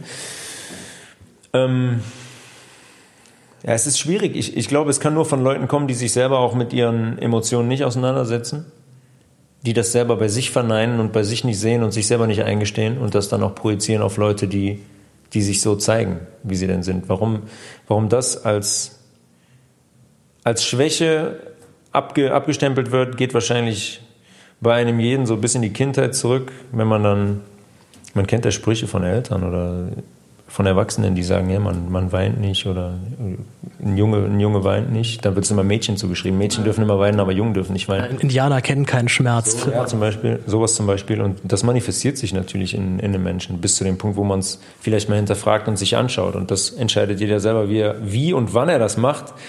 Ich glaube, bei vielen Leuten, die ins Stadion gehen, ich will ähm, um Gottes Willen nicht alle über einen Kamm scheren, aber es gibt viele Leute im Stadion, die das definitiv nicht machen und die Spieler da unten als Zielscheibe sehen von, von eigenen, eigenen Projektionen und meistens Wut und Unzufriedenheit. Und deswegen haben die Spieler ähm, sich nicht so nahbar zu zeigen, als dass sie dann zum Beispiel weinen in gewissen Situationen. Also wir bauen da vielleicht einmal eine andere Fehlerkultur, also nicht, nicht nur im Fußball, wahrscheinlich auch in vielen anderen Bereichen, aber ich, ich weiß nicht mehr, wer es war. Es gab einen Torwart, der hat irgendwann im Interview gesagt, dass immer wenn er einen Fehler macht, was ich dabei rutscht ihm durch, äh, kriegt er nicht gefasst, was auch immer, denkt er sich immer so, okay, entspannt, dann die nächsten zwei, drei Monate habe ich erstmal Ruhe, weil dann die nächsten zwei, drei Monate passieren mir erstmal keine Fehler mehr. Und das fand ich einen ganz entspannten Umgang, so dass ein Fehler einfach nur mal passiert und äh, im besten Fall rutscht er dabei halt irgendwie durch, wenn es eben 04 steht, wo es dann eh scheißegal ist, ob es jetzt irgendwie 05 oder 04 ausgeht. Aber ähm, glaubst du, glaub, was, was war da so dein, dein Weg? Ich meine, man macht als Verteidiger nur mal Fehler und wenn man als Verteidiger Fehler macht, dann ist es meistens eben auch dann irgendwie ein Gegentor oder zumindest eine extrem brenzlige Situation. Was war da so deine, deine Taktik, einen Fehler, mit einem Fehler umzugehen? Mein Weg war, ähm, mich mit mir selbst auseinanderzusetzen und mich zu fragen, warum es mir so viel Unbe Unbehagen bereitet, wenn ich, wenn ich Fehler mache und was es in mir ist, dass mir das nicht zugesteht dass ich Fehler mache. Ich habe damals dann zu Entspannungstechniken und ähm, meditativen Techniken angefangen für mich persönlich, die ich integriert habe, wo ich immer mehr reingewachsen bin. Und dann habe ich so einen Weg gemacht, wo ich immer mehr entspannen konnte. Das habe ich dann auch vorm Spiel integriert, zum Beispiel in der Kabine, in so einer zehnminütigen ähm, Meditation. Das hat mir unheimlich geholfen, um Dinge auch zu relativieren und auch zu merken, hey, das ist jetzt 90 Minuten Fußball und das ist du bist privilegiert in der Situation, das machen zu, zu dürfen auf dem Niveau. Du hast dich selber dahin gebracht in die Situation durch ähm, ja, sehr harte Arbeit über Jahre hinweg und jetzt genießt das auch. Und das war halt, wie du schon richtig sagst, man, jeder Spieler auf dem Platz macht, macht Fehler. Da wird es dann halt nur relativ deutlich und sichtbar, auch für Leute von außen, die dann immer wieder sagen, okay, der hat jetzt einen Fehler gemacht, darum ist das Tor passiert. Und das, das sind Menschen, die dieses Spiel spielen. Und deswegen ist es, ist es gut, dass da 22 Menschen auf dem Platz stehen, die alle Fehler machen sollen. Sonst wäre Fußball, wären keine 60.000 im Stadion wenn das nicht passieren würde. Das ist wahrscheinlich gleich genau das Problem oder warum Fehler halt so, so unangenehm ist, weil das gucken erstmal nicht nur 60.000 Leute im Stadion live zu, du weißt, das gucken noch ein paar Millionen jetzt irgendwie am Fernseher zu und danach schreibt die Bild wieder irgendeinen doofen Artikel oder was auch immer. Also es zieht ja immer so einen Rattenschwanz nach sich, der wahrscheinlich im Team, können die mir vorstellen, gar nicht unbedingt so eine Rolle spielt, weil man da einfach cool damit ist. So man ist halt ein Fehler, blöd abgespielt, weißt du selber, passiert, mhm. passiert einfach. Mhm. Aber die anderen wissen es ja nicht unbedingt. Ja, das, das ist eine schwierige Situation und ich meine, es war über die Jahre ja immer wieder Thema Thema. Ich kann mich an die Situation erinnern, als sich Robert Enke umgebracht hat, als man davon gesprochen hat, dass man jetzt mal darauf achten müsste, wie man, wie man sich verhält generell in der, in der Öffentlichkeit, was, was geschrieben wird, dass es nicht sein kann, dass Menschen in der Öffentlichkeit so verurteilt werden und so angegangen werden. Ja, das, das hält dann für zwei Wochen und dann, dann hat sich das wieder. Und heute ist es ja, hat es ja ein Niveau erreicht, das gab es ja vor zehn Jahren nicht. Facebook, Instagram und so weiter. Ich meine, es landet auf sozialen, sozialen Plattformen, man sieht Videos, man sieht Bilder, jeder Vollidiot kann da seine Kommentare drunter schreiben. Also unsere Gesellschaft verroht auch gerade nochmal ordentlich, ne? Also ja, der, der, der Umgangston ist ein bisschen härter geworden ja. auf jeden Fall. Ja, es ist, es ist Wahnsinn. Und ich kann mich damals noch daran erinnern, dass ich mit 19, mit 20, mit 21 sogar noch ähm, Foren gelesen habe. Also Borussia Mönchengladbach Foren. Und so hat es angefangen. Und ich habe diese Meinungen eigentlich auch eingekauft am Anfang über mich. Ich fand super, wenn jemand gesagt hat, boah, Tobi hat geil gespielt. Und dann habe ich so innerlich gemerkt, oh, da bin ich innerlich so ein bisschen gewachsen. Hätte aber jetzt irgendeiner geschrieben, das ist ein Vollidiot, dann wäre ich auch innerlich genauso im Boden versunken. Und das ist genau dieses Ding. Man, ich glaube, man muss sich selber, man muss sich selber kennenlernen und die Verbindung zu sich selber herstellen, sodass diese Kommentare im Außen einfach einem, einem nichts ausmachen, dass die abprallen oder rechts rein und links raus und man merkt, dass das keine Aussagen über einen selbst sind, sondern dass es eigentlich Aussagen von Leuten sind, die eine Aussage über sich selbst treffen. Schön gesagt. Da kommt, wir kommen da, glaube ich, gleich nochmal ein bisschen, ein bisschen intensiver zu, weil ich tatsächlich genau über Robert Enke, das ist ja jetzt genau zehn Jahre her, wir hatten auch gerade den, den Todestag und ich halt immer Angst habe, wenn es so weitergeht, dann gibt's den nächsten Robert Enke-Fall. Also das, und ich kann es halt auch wirklich niemanden verübeln, dass man in dem Geschäft irgendwann depressiv wird. Also, oder sich zumindest an, irgendwann an einem Punkt ist, wo man sagt, so komm, es leckt mich alle am Arsch, das reicht mir jetzt irgendwie. Mhm. Ja, es ist, es ist schwierig, aber ich, also für mich kann ich sagen, dass es auch eine, eine große Lebensschule ist weil das sehr komprimiert sehr viele Dinge an die Oberfläche bringt oder gebracht hat, auch bei mir persönlich und mir die Möglichkeit gegeben hat, sich mit sehr vielen Dingen auseinanderzusetzen, die mich betreffen. Und ähm, ich kann jetzt sagen, also mit 23 war ich ein ganz anderer Mensch, als der ich, der ich heute bin, zehn Jahre später. Ist auch ganz gut so, glaube ich. Also. Ja, es hat, ja, es hat dieses, dieses Geschäft, so beschissen es teilweise auch ist, hat mich schon äh, geformt irgendwo und hat mich über mich, über mich selbst sehr, sehr viel lernen lassen. Also bis 2014 ähm, seid ihr zwar, habt ihr die Klasse gehalten mit der, mit, mit der Fortuna, sechster Platz, also nicht aufgestiegen leider. Äh, du warst danach aber vereinslos. Wie ist, wie ist es als Fußballspieler vereinslos zu sein? Ich stell, also ich persönlich stelle es mir furchtbar vor. Ja. Ja, wieder eine ganz neue Erfahrung. Ähm, ich hatte eigentlich eine, eine richtig gute Saison gespielt und war absoluter ähm, Leader auch in der Mannschaft und war habe ein Ansehen in Düsseldorf genossen, auch in der Öffentlichkeit, was ich so vorher nie, nie genossen habe. Und mein Vertrag wurde nicht verlängert, zum, ähm, was keiner so richtig verstanden hat. Und witzigerweise ähm, haben wir eben über die Situation nach dem Spiel gegen 1860 gesprochen. Damals war es nach dem letzten Spiel, wo klar war, ähm, der Vertrag wird nicht verlängert, ähm, gab es unglaubliche Szenen für mich bei der Verabschiedung von den Spielern, äh, die, den, die den Verein verlassen werden, wo Standing Ovation gab von, von den Leuten mir gegenüber, was keiner der anderen Spieler so bekommen hat, die verabschiedet wurden ähm, wo man richtig gemerkt hat, ähm, wie sich das Ganze emotional gedreht hat, auch von der anderen Seite und wie viel Wertschätzung mir da entgegengebracht wurde, auch für das, was ich äh, für den Verein geleistet habe. Und wie bekundet wurde, dass keiner das da versteht, wie man mit mir äh, nicht verlängern kann. Vor allem, du warst 26, 27, glaube ich. Ja. Also du warst jetzt noch nicht altes Eisen. Das, ja. äh, nee, nee, das, das, das hat keiner verstanden, aber es war für mich persönlich ein unglaublich schöner Moment, wahrscheinlich einer so der schönsten Momente in meiner Karriere, dass von den Leuten mitzubekommen, weil das eine Situation war, die ich ja selber herbeigeführt habe, durch die Konfrontation mit der Emotion und so weiter, die sich durch durch meine Offenheit, durch meine Ehrlichkeit dann auch in die andere Richtung gedreht hat. Und das war wieder eine andere Erfahrung. Ähm, ich habe da nie Licht ins Dunkel bekommen, war auch, war auch egal. Ähm, und dann, ja, war ich, war ich arbeitslos. Viele Dinge in der Sommerpause haben nicht funktioniert und es war sehr absurd. Also bis, bis zu einem Punkt, wo ich, also ich habe eigentlich die Welt nicht mehr verstanden habe auch nicht verstanden, wie, also wie es möglich sein kann, dass ich, dass ich noch keinen, dass ich noch keinen Verein habe, aber wieder eine Zeit, wo ich sehr, sehr viel über mich gelernt habe, wo ich mich dann hier fit gehalten habe bei der zweiten Mannschaft von Borussia. Ähm, und wo dann durch einen sehr unglücklichen Umstand, weil der Danny da Costa sich in Ingolstadt das Bein gebrochen hat, witzigerweise beim Auswärtsspiel in Düsseldorf, wo ich dann zwei Tage später in Ingolstadt beim Probetraining war und ähm, ja, dann ein paar Tage später da, da unterschrieben habe. Äh, glücklicherweise, weil das war, das war auch eine sehr, sehr, sehr, sehr schöne Zeit in Bayern. Warst ja zwei, nee, vier Jahre warst du noch mal knapp da, ne? Mhm. Ja, drei Jahre, ja. Ihr seid direkt dann in deiner, in deiner, in deiner Premierensaison seid ihr direkt aufgestiegen. Hab die ähm, Saison dann auch in der ersten Liga auf dem, 16, auf dem 11. Platz dann auch noch beendet, also mhm. für einen Aufsteiger und dazu noch erste, erste Bundesliga-Erfahrung für den Verein überhaupt. Mhm. Äh, du hast 33 Spiele durchgespielt, musstest nur einmal wegen der Gelbsperre aussetzen, also warst wieder auf einmal voll da. Wie, mhm. wie war so das Gefühl, dann, sag mal, im Nachhinein sich anzugucken, okay, noch vor einem Jahr war ich, war ich arbeitslos als, ja. als Profifußball, jetzt spiele ich wieder erste Liga ja. und wir spielen hier echt, habt ihr echt geilen Fußball auch gespielt in der ja. Zeit. Mit Hasenhütte war das ja, damals, ne? Ja, ähm, der, so, so ein bisschen Genugtuung dann auch, so von wegen, ich habe es euch nochmal gezeigt. Ich weiß noch, wie Timo Hildebrand auch nochmal meinte, der war ja auch, glaube ich, fast ein halbes Jahr vereinslos und dann war auf einmal bei Schalke Stammkeeper und hat Champions League gespielt und dachte ja, sich auch so, geil. Ne? Das stimmt. Ja, mir selbst, mir selbst habe ich es hab ich's gezeigt wahrscheinlich. Ich habe auch nie dran gezweifelt. Also ich, ich habe nie irgendwann an meinen Fähigkeiten gezweifelt, auch während der Zeit nicht, als ich arbeitslos war. Ähm, aber das war, ja, das war super. Ich, ich es ist so eine Achterbahn. Also ich habe dann irgendwann nach der Saison da drauf geblickt und habe gesagt, wow, du warst bis, bis Anfang November bist du arbeitslos, dann kommst du zu dem Verein, wirst so schnell integriert, stehst auf dem Platz, steigst in die Bundesliga auf und dann ähm, danach, der, danach das Jahr Bundesliga so souverän die Klasse zu halten, war er war richtig schön, aber ich glaube, ich habe die Zeit, diese Arbeitslosigkeit relativ schnell abgehakt. Ich will nicht sagen, dass es Genugtuung war bei mir, weil ich es nie für die anderen Leute auch gemacht habe. Innerlich vielleicht so ein bisschen, ja, weil ich die Chance in Düsseldorf nicht mehr bekommen habe.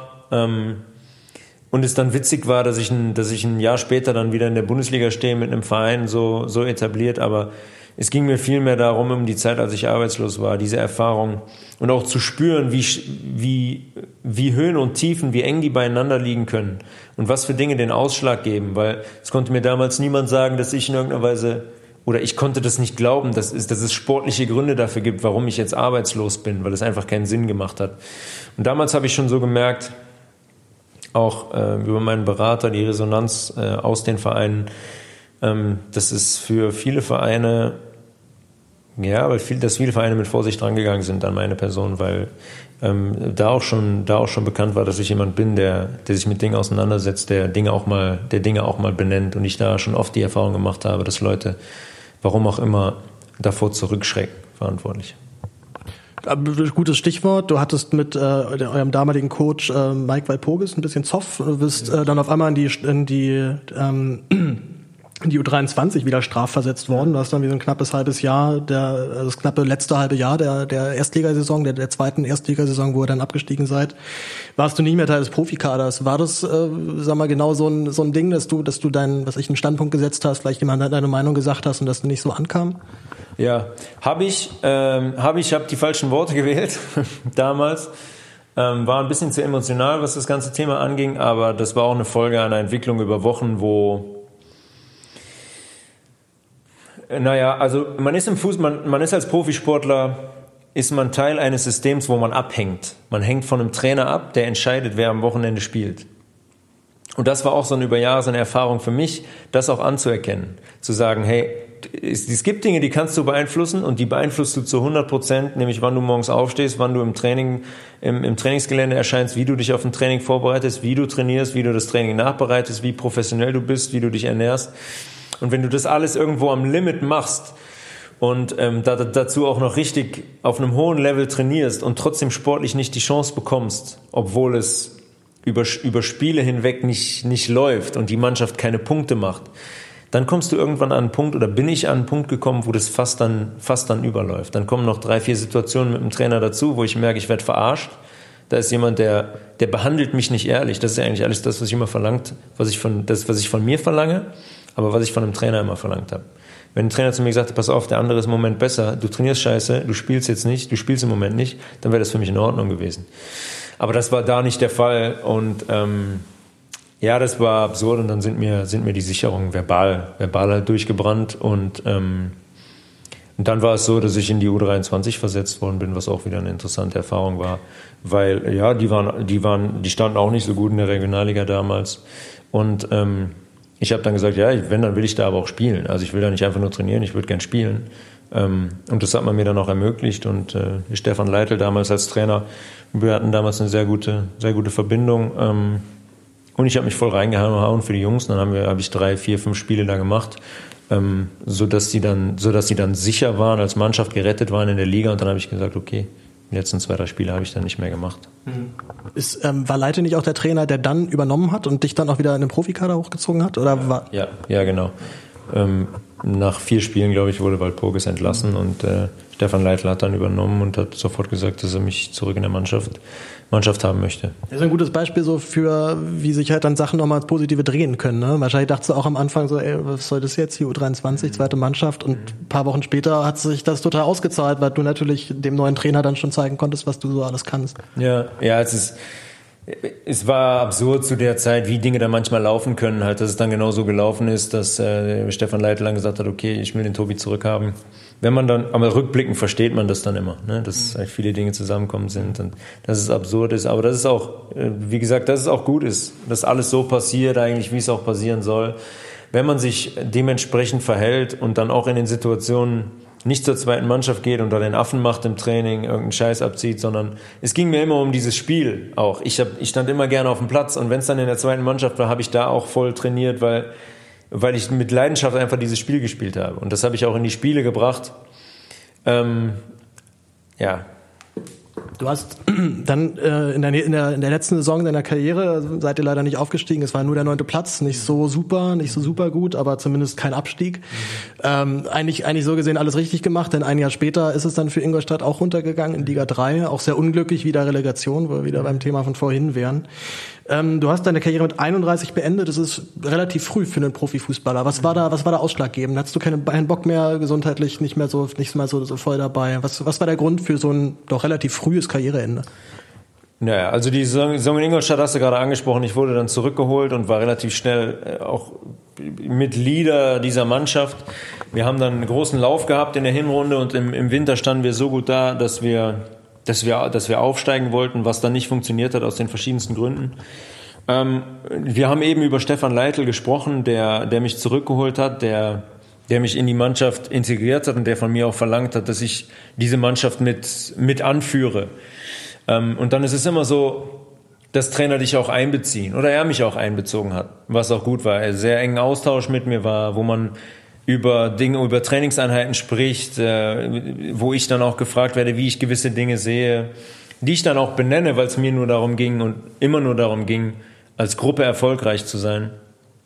Ähm, und dann kam es zu einer Situation in Ingolstadt, wo es in den letzten drei, vier Spielen um nichts mehr ging, wo drei oder vier Spieler damals aus dem Profikader für die letzten zwei Spiele verbannt wurden. Also wir wurden suspendiert. Es ging um nichts mehr in der Saison. Wir wurden suspendiert. Wir durften nicht mehr mittrainieren und die letzten zwei Spiele auch nicht mehr machen. Wo es eigentlich üblich ist in einem Verein, dass das waren Spieler, die, die mit dem Verein aufgestiegen sind, die den Verein in der ersten Liga gehalten haben in der, in der einen Saison. Ähm, wo ich mich gefragt habe, sorry, aber normalerweise ist es so, dass, dass man hier auf jeden Fall auch im letzten Heimspiel nochmal spielt, wenn man so viel für den Verein geleistet hat. Und es war einfach, es war total absurd, dass man ohne Not suspendiert wird. Gerade wo es Spieler waren, die den Verein zum ersten Mal in die Bundesliga gebracht haben, die den Verein da gehalten haben und so weiter und so fort. Und das hat dann nochmal dazu geführt, dass ich dann nochmal eine Auseinandersetzung hatte mit dem Geschäftsführer von dem, von dem Verein und ihm meine Meinung gesagt habe. Und, ähm, und damals war es so, wir haben ja gerade über den Trainer gesprochen, also dass ich vom Trainer installiert wurde in, als einer der Anführer der Mannschaft und immer wieder Sprachrohr war, auch für ihn und wir sehr, äh, sehr, sehr, sehr eng im Austausch standen, bis zu dem einen Tag. Ingolstadt wollte im Winter unbedingt verlängern, dem wollten den Vertrag unbedingt mit mir verlängern ähm, und haben uns ein Jahr Vertragsverlängerung angeboten mit 31, wo ich damals gesagt habe, hey, okay, ich bin hier einer der fittesten Spieler der ganzen Mannschaft. Es steht eine 31, aber es macht für mich keinen Sinn, jetzt hier ein Jahr zu verlängern. Wir brauchen vielleicht ein Jahr Option, wenn ich 20 Spiele mache. Sonst irgendwas, aber sie sind da gar nicht mehr in den Austausch gegangen. Sie, sie haben nicht mal mehr geantwortet auf unser, auf unseren, auf unser Vorschlag, auf unsere Vorstellungen. Und ab diesem Tag von unserem Gegenangebot, als dieses Gegenangebot kam, habe ich drei Tage später beim Spiel in Duisburg nicht gespielt, stand ich nicht auf dem Platz. Ähm, und habe dann, hab dann von diesem Zeitpunkt an, habe dann nochmal ein Gespräch gehabt und stand dann wieder auf dem Platz. Ähm, und dann war es halt so, dass der Trainer von diesem Punkt an, wo klar, wo eigentlich mehr oder weniger klar, wir, wir kommen nicht zusammen, weil der Verein nichts macht, also der Verein antwortet nicht auf unseren Vorschlag, war dann eigentlich klar, dass der Trainer von einem auf den anderen Tag kein Wort mehr mit mir gesprochen hat, sich 180 Grad gedreht hat, ähm, so getan hat, als als wäre ich Luft und dann kam es zu dieser Suspendierung von den drei, vier Spielern. Und da habe ich dann auch wieder relativ viel gelernt, weil ich muss sagen, damals hatte ich das Gefühl, dass es ein Trainer ist, mit dem ich ähm, auf, auf einer Ebene bin, der auch so, der auch so ehrlich ist, mir, mir, mir Dinge zu sagen und ich hätte das niemals für, für möglich gehalten, dass, dass sowas passiert. Aber da ist es wieder dazu gekommen, dass Leute nicht ehrlich sind, dass man nicht klar sagen kann, nein, wir wollen dann so nicht verlängern, wenn es so ist, dass ein Trainer sich so verhält, menschlich so schwach verhält mir gegenüber, dass ein Verein sich auf einmal so dreht. Und das hat mich, ähm, da hatte, ich, da hatte ich sprichwörtlich gesagt eigentlich die Schnauze voll. Ich habe den Leuten dann meine Meinung darum, dazu gesagt, was ich, was ich auch menschlich von ihnen halte. Ähm, und hatte eigentlich die Schnauze voll, weil, weil sich solche Dinge in diesem Geschäft dann, dann immer wieder wiederholen auch. Es ist so unehrlich, so überhaupt nicht integer. Leute begegnen dir nicht integer. Leute sagen dir jetzt was und zwei Minuten später sagen sie einer anderen Person genau das Gegenteil über dich. War, klingt, klingt, wie Politik für mich, muss ich sagen. Ja, ja, das, das, klingt was wie, wie alles, wo, wo Geld zusammenkommt und wo Machtstrukturen vorhanden sind. Ähm, und deswegen habe ich innerlich habe ich innerlich so mich so ein bisschen davon abgewandt. Also ich wollte eigentlich schon sehr sehr gerne noch noch Fußball spielen auf dem Niveau. Ähm, Wäre auch gerne mal ins Ausland gegangen, in die MLS oder was weiß ich nicht was, aber das ist halt auch kein Wunschkonzert. Das hat, das hat nicht funktioniert. Und dann habe ich gesagt, in dem Winter, im Winter dann, nachdem wir noch ein halbes Jahr versucht haben, was Vernünftiges auf die Beine zu stellen, habe ich dann gesagt, okay, ähm, das war's dann, das war's dann für mich und habe hab mich umorientiert. Das klingt für mich ein bisschen so wie, wie, wie bei Philipp Wolscheid. Der hat ja auch so ganz klammheimlich auf einmal seine, also er hat sie noch nicht mal offiziell beendet, glaube ich. Er spielt ja noch in der vierten oder fünften Liga zurzeit. Er war auch, hat ja zweimal auch Nationalmannschaft gespielt. Mhm. Und er hat ja auch immer gesagt, so, er hatte echt einfach keinen Bock mehr auf diesen Laden, also auf dieses Geschäft, auf die Leute, die da arbeiten, auf die mhm. Kollegen. Also einfach, äh, einfach den, so den, den Schlussstrich gezogen. Ja. War es für dich jetzt mal so ein blödes Ende? Hättest du es dir irgendwie ein bisschen versöhnlicher, noch ein bisschen versöhnlicher gewünscht, als wie es jetzt gelaufen ist? Oder ist es jetzt halt einfach so? Es ist okay für mich. Äh, äh, ich bin damit vollkommen, vollkommen in Ordnung. Es ist auch irgendwie so ein Spiegelbild, weil ich passe nicht in dieses Geschäft. Ich als Mensch passe nicht in dieses Geschäft. Als Sport, als Sportler ja, als Fußballer ja, als alles das, was ich ausmache, wie ich, wie ich diesen Profisport interpretiere und was ich auch für eine, für eine Fähigkeit habe, in der Mannschaft ähm, so den, den, den Weg vorzugeben und auch Leute zu, zu bündeln und zusammenzubringen und gewisse Dinge vorzuleben die es bedarf, wenn man, wenn man erfolgreich sein will. Diese andere Seite an dem Geschäft habe ich immer abgelehnt und die war mir immer, die war mir immer zuwider. Und deswegen bin ich damit vollkommen, vollkommen in Ordnung. Heute kann ich das sagen. Ich habe, wie gesagt, jetzt meinen, meinen Heilpraktiker mache ich schon jetzt fast ein, fast ein Jahr schon, habe diese Marke gegründet und ähm, ja, bin jetzt gerade dabei, mit, mit Profisportlern zusammenzuarbeiten, die ernährungstechnisch zu beraten und die auf ähm, diesen Bereich halt anzugehen, um sie da auf ein Top, Top, Top-Level zu bringen. Und das ist spannend. Ähm, das ist für mich im Moment kein Thema, in irgendeiner Weise einen, Trainerschein oder sonst was, sonst was zu machen. Es reizt mich schon, muss ich sagen. ich glaube, ich glaube, das wäre wahrscheinlich gut. Also ich könnte mir vorstellen, dass gerade du, der eben auch echt viel Scheißerfahrung gemacht hat, einfach dann genau weiß, was sind Erfahrungen, die möchte ich meinen Spielern nicht mitgeben. Also ja. ich so, Per, per Mertesacker zum Beispiel hat ja auch gesagt, er will deswegen in den Jugendbereich, weil er halt genau weiß, wie scheiße Jugendbereich manchmal sein kann und er möchte eben genau das eben ändern. Ja. Ja, das, das ist das einzig Reizvolle daran. Ähm, dann ist man wieder Teil dieses, dann kann man es einfach von einer anderen Position angehen. Dann hat man selber mal die Strippen in der Hand und kann gewisse Dinge machen, die einem 13 Jahre lang auf den Sack gegangen sind, mhm. auf gut Deutsch gesagt. Und das ist das, das ist das Einzige, was mich dran reizen würde. Aber jetzt im Moment ist dieses Ernährungsthema mit dem Heilpraktiker und mit den Jungs zusammenzuarbeiten, was das Thema Ernährung angeht, ist, ist echt äh, super spannend. Und ich genieße die Auszeit von diesem ganzen Zirkus im Moment, aber ich will nicht ausschließen, dass ich mal, dass ich das Thema mal angehe mit dem Trainerschein. Du hast gerade gesagt, du passt nicht in dieses Geschäft rein. Mal anders gefragt, wer passt denn in dieses Geschäft? Ich muss jetzt keine Namen nennen, aber ich sag mal, was für ein Typ musst du sein, um im Profifußball ganz entspannt dein, dein Ding zu machen? Es gibt viele Leute, die sich, die Spieler, die sich keine Gedanken machen. Also die rausgehen auf den Platz und die, die keine Verbindungen knüpfen, die Dinge, die, die nicht diese, diese Kapazität haben sich auch über Dinge Gedanken zu machen, die die Situation sehen und die eigentlich, indem sie die sehen, direkt durchleuchten und wissen, was da für eine Schieflage herrscht. Und dann manchmal ist es auch geil. Also ist, manchmal ist es super, gerade im, gerade im Profisport, dass du das genau, also nicht thematisierst, nicht nach Hause fährst und denkst, meine Fresse, warum sieht der das nicht, warum sieht der das nicht, warum sieht der das nicht, warum ist das kein Thema, warum gehen wir das nicht an? Das ist manchmal echt, äh, spendet Frieden, glaube ich manchmal. Aber bei mir war das relativ selten der Fall. Das kam erst mit der Zeit, wo ich dann wirklich aktiv auch meditiert habe und versucht habe, so zu mir zu finden und auch bei mir zu bleiben und mich nicht die ganze Zeit gedanklich mit Dingen zu beschäftigen, auf die ich keinen Einfluss habe, die nicht in meinen Verantwortungsbereich fallen. Und ich glaube, da gibt es viele Jungs, die relativ einfach, also das klingt nicht, soll jetzt nicht negativ klingen, die einfach strukturiert sind und die sich genau darüber, Gott sei Dank, keine Gedanken machen.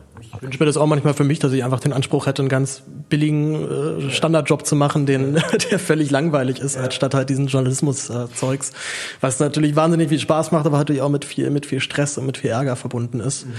Ähm, du hattest ja schon eine ganze Reihe auch von durchaus großen Trainern, äh, unter denen du gespielt hast. Jo Heinrichs hatten wir schon erwähnt, äh, Jos Luca hast du lange gespielt, Mike, Mike Büskens, äh, jetzt habe ich den, äh, ne, Ralf Hasenhütte, genau. Ähm, Stimmt, und der Favre hast du auch noch gespielt. Was, was war so der Trainer, der dich, ähm, der dich, sag mal, fußballerisch am weitesten gebracht hat und was war der Trainer, der dich so rein menschlich am weitesten gebracht hat? Ja, das ist, ist schwer so, ich habe die Frage schon öfters gehört, es ist schwer so darzustellen. Wir hatten nie, also mit Lucien Favre habe ich eigentlich ähm, mehr Stress gehabt in Gladbach als, als alles andere, aber ich muss sagen, inhaltlich habe ich ihn immer sehr, sehr geschätzt sportlich inhaltlich, was die Struktur angeht, was die Trainingsarbeit angeht und so weiter, muss ich sagen, war das inhaltlich fast mit der beste Trainer, den ich hatte. Da ist er wirklich richtig gut. Ähm, und menschlich habe ich von allen was mitgenommen. Als ich war, ich war, war 18 und dann hat man mit Jupp Heynckes zu tun, der ein großer Trainer war über Jahre, der mit Mannschaften Titel gewonnen, gewonnen hat, die so in, in so weiter Ferne vereint sind mit 18 Jahren ich habe von, von jedem Trainer was mitgenommen, inhaltlich und auch, und auch menschlich. Und ich bin eigentlich jemand, der, der gut mit Menschen kann und auch gut mit Menschen, gut mit Menschen klarkommt. Und ich muss sagen, irgendwo hatte ich dann doch zu, zu all meinen Trainern ein, bis auf ein oder zwei auch, auch persönlich immer ein sehr, sehr, sehr gutes Verhältnis. Mhm. Auch nochmal so ein bisschen zum, ähm, zu, zu, zu deinem veganen Lebensstil und auch zu deiner Firma. Ähm, beziehungsweise ich schlag den Bogen nochmal an. Also ich habe, äh, hatte ich dir vorhin schon erzählt, äh, bei der Recherche ein Video gefunden. Du, noch du, ich glaube 25 oder 24, glaube ich, warst du da zu Gladbach-Zeiten. Mhm. Hast den schönen Satz gesagt: äh, Wenn der Respekt in der Gesellschaft verloren geht, dann geht die Gesellschaft kaputt. Wie erlebst du es gerade? Wir hatten auch schon ein bisschen geredet über Mobbing, über äh, Gewalt, äh, beziehungsweise verbale Gewalt im Internet. Was ist gerade so dein Eindruck, in welche Richtung entwickelt sich gerade unsere Gesellschaft? Vielleicht auch gerne auch nur so ein bisschen fußballbezogener. Also hast, hast du was, hast du einen Wandel erlebt in der, im, im Stadion innerhalb der letzten Jahre? Was, was, was ist passiert? Im Stadion weiß ich nicht. Im Stadion ist es, glaube ich, über die Jahre immer. Im Stadion hält sich das in Grenzen. Ich meine, da war es vor zehn Jahren auch schon so, dass wenn jemand dass so negative Emotionen sehr, sehr schnell entstehen und sehr, sehr schnell überschwappen, weil das Spiel einfach ist. Du steht 0-0, auf einmal steht es 1-0 für den Gegner, der Spieler hat einen Fehler gemacht und dann ist es relativ einfach für den Zuschauer zu projizieren. Äh, ich glaube, das findet heutzutage woanders statt. Das findet auf diesen Facebook, Instagram-Plattformen statt, wo jeder irgendetwas kommentieren kann und jeder unter ein Bild irgendwas drunter setzen kann. Und die Jungs heute rausgehen und gar keine Privatsphäre mehr haben, weil es so leicht ist für jemanden, irgendjemanden in Flagranti zu erwischen und sich selber eine Plattform zu verschaffen, ein Bild zu machen, ein Video zu machen, das hochzuladen. Und man muss sagen, ähm, die, die Aggression teilweise in diesen, auf diesen Plattformen, nehmen wir jetzt zum Beispiel mal Instagram in der, in der Kommentarsection, ist teilweise schon richtig, ist teilweise schon richtig krass. Ich will gar nicht sagen, dass sich das verändert hat. Man hat einfach jetzt nur eine Plattform dafür. Die hatte man früher nicht. Da hat man es im Stadion vielleicht gemacht, hat irgendwelche unter der Gürtellinie Beleidigungen rausgeholt und die Spieler an den Kopf geworfen. Aber heutzutage hat jeder Zwölfjährige ein Handy und jeder und jeder Zwölfjährige kann auch einen Post von Borussia Mönchengladbach kommentieren, wenn die zu Hause 0-4 gegen Wolfsberger AC verlieren. Vor allem hat hier auch jetzt jeder 80-Jährige ein Handy. Ja, richtig, ja, so ist es. Und ähm, das muss man sich mal vor Augen führen. Und wenn man sich, wenn man sich mal eine ruhige Minute hinsetzt und manchmal mache ich das und schaue mir das mal an, was die Leute da schreiben, dann wird einem schon Angst und Bange. Aber das zeigt eigentlich auch nur, also in wie wenig die Leute in Kontakt mit sich selber sind. Mhm. Also weil wenn man hingeht und daraus wirklich seinen Lebensinhalt macht und wirklich glaubt, dass sein Kommentar unter diesem Bild irgendeine Relevanz hat, dann ist es schon wirklich, dann ist es wirklich absurd. Hängt es für dich zusammen, der vegane, grüne, gesunde Lebensstil mit einer gewissen, einer gewissen Persönlichkeit, einer gewissen Selbstachtung und vor allem einer gewissen Selbstreflexion? Ja, absolut. Ich also ich erlebe es immer wieder bei Menschen, die diesen Weg gehen, dass sie sich auch auf allen anderen Ebenen irgendwie weiter, weiterentwickeln und sich mit Dingen auseinandersetzen. Und darauf kann man, oh, darauf will ich es eigentlich runterbrechen. Setze ich mich mit Themen auseinander. Setze ich mich mit mir selbst auseinander und setze ich mich mit Thematiken auseinander, die mich betreffen, die aber natürlich auch die Menschen um mich herum betreffen. Und da ist es oft so, dass Menschen anfangen, keine Ahnung, Yoga zu machen, zu meditieren, sich vegan zu ernähren. Dann wird, werden gewisse Dinge oft als, als Hipster verschrien, weil es natürlich auch Leute gibt, die das raushängen lassen, ne? die ist halt so, die sich halt so ein, so ein, so ein Schild an die Stirn pappen. Zu denen gehöre ich jetzt nicht und das finde ich auch mitunter relativ affig, aber ich glaube schon, dass das miteinander Hand in Hand geht. Ja, auf jeden Fall. Genau, wir haben ja echt gerade auch eine durchaus echt politische Zeit. Ähm, wir haben Fridays for Future auf der Straße. Australien brennt gerade ab. Hängt das für dich auch zusammen? Also war für dich da auch der Ansatz zu sagen, ich mache jetzt so einen, ähm, so einen veganen, ähm, veganen äh, Online-Shop auf in Bezug auf die aktuelle Klimadebatte? Also dieses, The also dieses Thema ist äh, viel diskutiert hier in dem Haus und im Freundeskreis, äh, was den Klimaschutz angeht angestoßen von der ganzen Greta Thunberg-Geschichte da. Und ich glaube, da gibt's da gibt's einfach mehrere Ebenen für. Einerseits ist es gut, ähm, dass es ein Thema ist. Andererseits sage ich, so eine installierte 14-Jährige, die sich auf Bühnen stellt äh, in den Park, damit Leute sich da hinstellen können und Schilder hochhalten können, brauche brauch ich nicht. Ich habe mehr den Ansatz, dass es einen Wandel geben muss bei jedem persönlich. Mhm. Man muss persönlich dieses Thema verstehen und dieses Thema angehen und man muss in seinem persönlichen Leben Verantwortung übernehmen. Wenn wir dahin kommen, dass die Leute das schaffen, dann wird es auch, dann wird es auch einen Wandel geben. Ob es die Ernährung ist in Verbindung mit dem Fleischkonsum zum Beispiel, der witzigerweise immer noch über die Hälfte der CO2-Gase ausstößt, die ganze Viehzucht. Ähm, wenn wir dahin kommen, dass Leute die Verantwortung für sich da übernehmen oder dass jeder schafft auf der Welt irgendwo in einem gewissen Maße, dann hat es auch global eine Wirkung. Natürlich kann man immer darüber sprechen, dass wir politische Regularien haben müssen. Und natürlich ist es immer relativ simpel zu sagen, oder, oder man sieht eigentlich relativ klar, dass die Macht dafür da wäre, das auch in eine andere Richtung zu lenken. Aber die Menschen haben, haben andere Interessen. Und dann, da muss ich einfach, da muss ich einfach hingehen als, als Individuum und verstehen, dass wenn, wenn das, wenn das Volk, wenn die Menschen auf der Welt Verantwortung übernehmen und den Leuten gewisse Strömungen aufzwängen, dass es eigentlich unabdingbar ist, dass es da dass es da auch Veränderungen gibt. Wieso glaubst du, dass das Thunberg installiert ist? Da muss ich, muss ich nochmal nachfragen. Ich habe den Eindruck, dass sie komplett installiert ist. Ich, ich fand das so absurd. Und ich finde es auch absurd, dass Menschen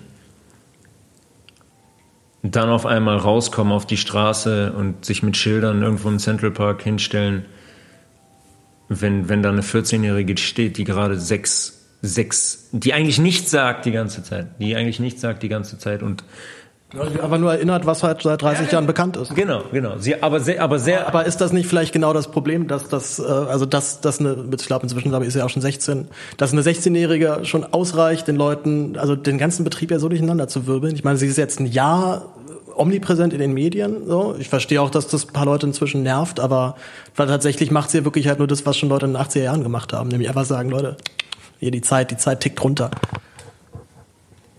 Ja, auf der, auf der Ebene ist es gut, dass es ein Thema ist. Aber das ist, das ist nicht die, also das ist für mich nicht die Lösung. Ich sehe so viele Leute, die auf diesen Bandwagon aufspringen und sagen, hey, Klimaschutz. Aber dann beleuchtet doch mal die Leute, die dann nach Hause gehen. Und was, was macht ihr in eurem Privatleben? Was macht ihr in eurem Privatleben, um, um dieses Thema anzugehen? Sie essen dreimal am Tag, essen dreimal am Tag Fleisch. Keine, weißt du, was ich meine? Also ja. dieses Ding, das ist dann die Frage, die ich habe. Deswegen es ist gut, dass es auf, auf der Platte ist, dass Leute sich damit beschäftigen, dass das ist auch politisch ein Thema, es ist gar keine Frage. Aber die Frage, die sich für mich am Ende unterm Strich immer noch stellt, ist, was macht jedes Individuum einzeln? Übernimmt jedes Individuum für sich die Verantwortung, um in diesem Bereich was zu ändern? Und nur dann kommen wir dahin, dass sich das ändert, weil ich, für mich ist Wunschdenken. Also diese politischen Regularien. Also ich sehe es nicht, ganz ehrlich. Ich sehe es gerade im Moment sehe ich es auf weltpolitischer Ebene, sehe ich es nicht kommen, dass das, dass das geschafft wird, mhm. dass diese Basis geschafft wird für, wir schaffen es, dass in 15 Jahren diese, in dieses Ökosystem Erde immer noch besteht. Wir müssen, jetzt müssen wir ein bisschen versöhnlicher oder positiver enden, bevor, es, bevor wir jetzt hier bei meinen Hörern eine mittelschwere Depression auslösen. Ähm, du bist jetzt seit anderthalb Jahren nicht mehr Profifußballer. Generell wie, ähm, du hast ja, du hast ja auch gesagt, dich haben immer noch andere Sachen interessiert. Du mhm. schon noch andere Sachen, die du nebenbei gerne machen wolltest. Wie siehst du das bei anderen Fußballern? Ich habe echt häufig manchmal den Eindruck, so richtig wissen, was die jetzt mit danach mit ihr, mit ihren ja doch noch ziemlich, ziemlich langen Lebenszeit dann anfangen sollen, wissen nicht unbedingt so viele. Mhm. Wie siehst du das? Du hast ja nun da ein bisschen mehr Einblicke als ich. Mhm. Ja, es ist, es ist schwierig. Ne? Man ist so konditioniert auf Fußball und zwar nicht nur ab dem Zeitpunkt, wo man Profifußballer wird mit 18 oder 19, sondern eigentlich schon mit 10 oder 11. Es ist ja so, dass man in diesen Jugendmannschaften anfängt und äh, da, da, da bestehen schon Verhältnisse, die sind der Wahnsinn. Ob es dann von Eltern ausgeht oder von Übungsleitern, Trainern, die da keine Kinder mehr, nicht, nicht, nicht mehr Fußball spielen mit Kindern, sondern Kindern was, was aufoktroyieren. Und deswegen bist du so lange mit diesem Thema beschäftigt, dass es unfassbar schwer ist, den Kopf dann zu heben und zu sagen, hey, das ist so eine, das ist so eine Bubble, das ist die Fußballbubble, aber es, gibt da noch ganz andere Bereiche und auch in dir gibt es noch ganz andere Potenziale, die man vielleicht bedienen und ausleben kann. Für mich war das, für mich war das auch so. Also dieses mit der, mit der, der Heilpraktiker war relativ schnell klar aufgrund der, der Vorausbildung, die ich hatte oder habe mit der ganzheitlichen Gesundheitsberatung. Aber das, die andere, das andere Thema mit der Marke war, war auch nicht so klar. Ursprünglich wollte ich eine Jazzbar in Düsseldorf aufmachen, weil, weil ich gesagt habe, weil ich gesagt habe, ähm, dass mich das Angebot in der Stadt nervt, was das angeht und das qualitative Abendangebot. Und ähm, ich bin dann vor neun Monaten mit Laura zusammengekommen und sie war eigentlich diejenige, die gesagt hat, hey, für dich kann es eigentlich nur ein Ding geben. Und sie ist diejenige, die das, die mich so ein bisschen in die Richtung gestoßen hat. Ähm, und dann ist es mir relativ schnell klar geworden, alles klar, okay, das, das, das muss es dann ähm, zusätzlich noch, zusätzlich noch sein. Hast du, ähm, hast du manchmal so samstags 15.30 Uhr so Anfälle, wo du dich bewegen musst? Ich weiß noch, dass Oliver Kahn, äh, Oliver ja. Kahn meinte einmal, dass er tatsächlich, als er aufgehört hat, er musste immer Samstag 15.30 Uhr joggen gehen. Es ging nicht anders. Er musste irgendwann, er musste sich körperlich betätigen. Er war 20 Jahre da so durchgetaktet. Ja. Der Körper hat sich einfach so dran gewöhnt. Ja, ich kann es, äh, also 15.30 Samstag hat mit mir nichts zu tun. Da kann es auch mal sein, dass wir mit unseren Eltern hier sitzen und ein Kaffee trinken und Fußball gar nicht läuft. Das muss ich, das muss ich auch sagen. Ich schaue in letzter Zeit relativ wenig Fußball.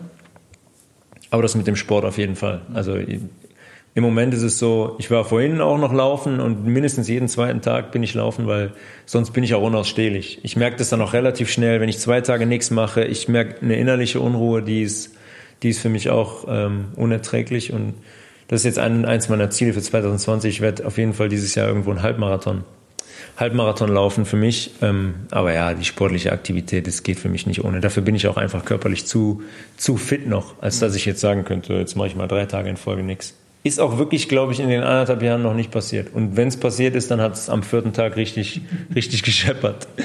Klar, ich meine, wenn du halt irgendwie, du warst ja auch 20 Jahre dann zumindest in dem Profibereich dabei, ja. oder als, als, als Jugendlicher dann zumindest ja eben auch schon unter professionellen Bedingungen trainiert, äh, klar, aber wie, generell, wie war so das, so das erste Mal realisieren, krass, ich habe ja jetzt frei? Hast, äh, hattest du so einen Moment mal gehabt? Ja, Moment nicht, das war eigentlich mehr ein Prozess. Und da muss ich reinwachsen. Am Anfang war es, ist es schwer. Es ist schwer, wenn du am Wochenende hier sitzt und du weißt, die Spiele laufen.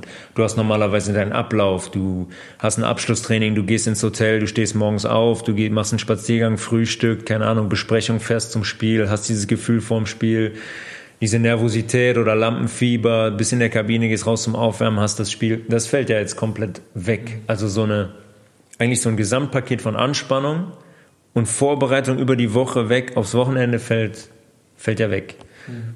Ähm, und da, das ist ein, das ist glaube ich einfach ein Prozess oder bei mir war es ein Prozess, sich auch andere Inhalte zu schaffen und zu sagen, hey, das ist okay, dass es jetzt nicht mehr der Fußball ist, es gibt die anderen Inhalte in deinem Leben und die wiegen mindestens genauso, genauso schwer, weil du es genauso mit, mit, mit ähnlicher Leidenschaft machst und, und betreibst.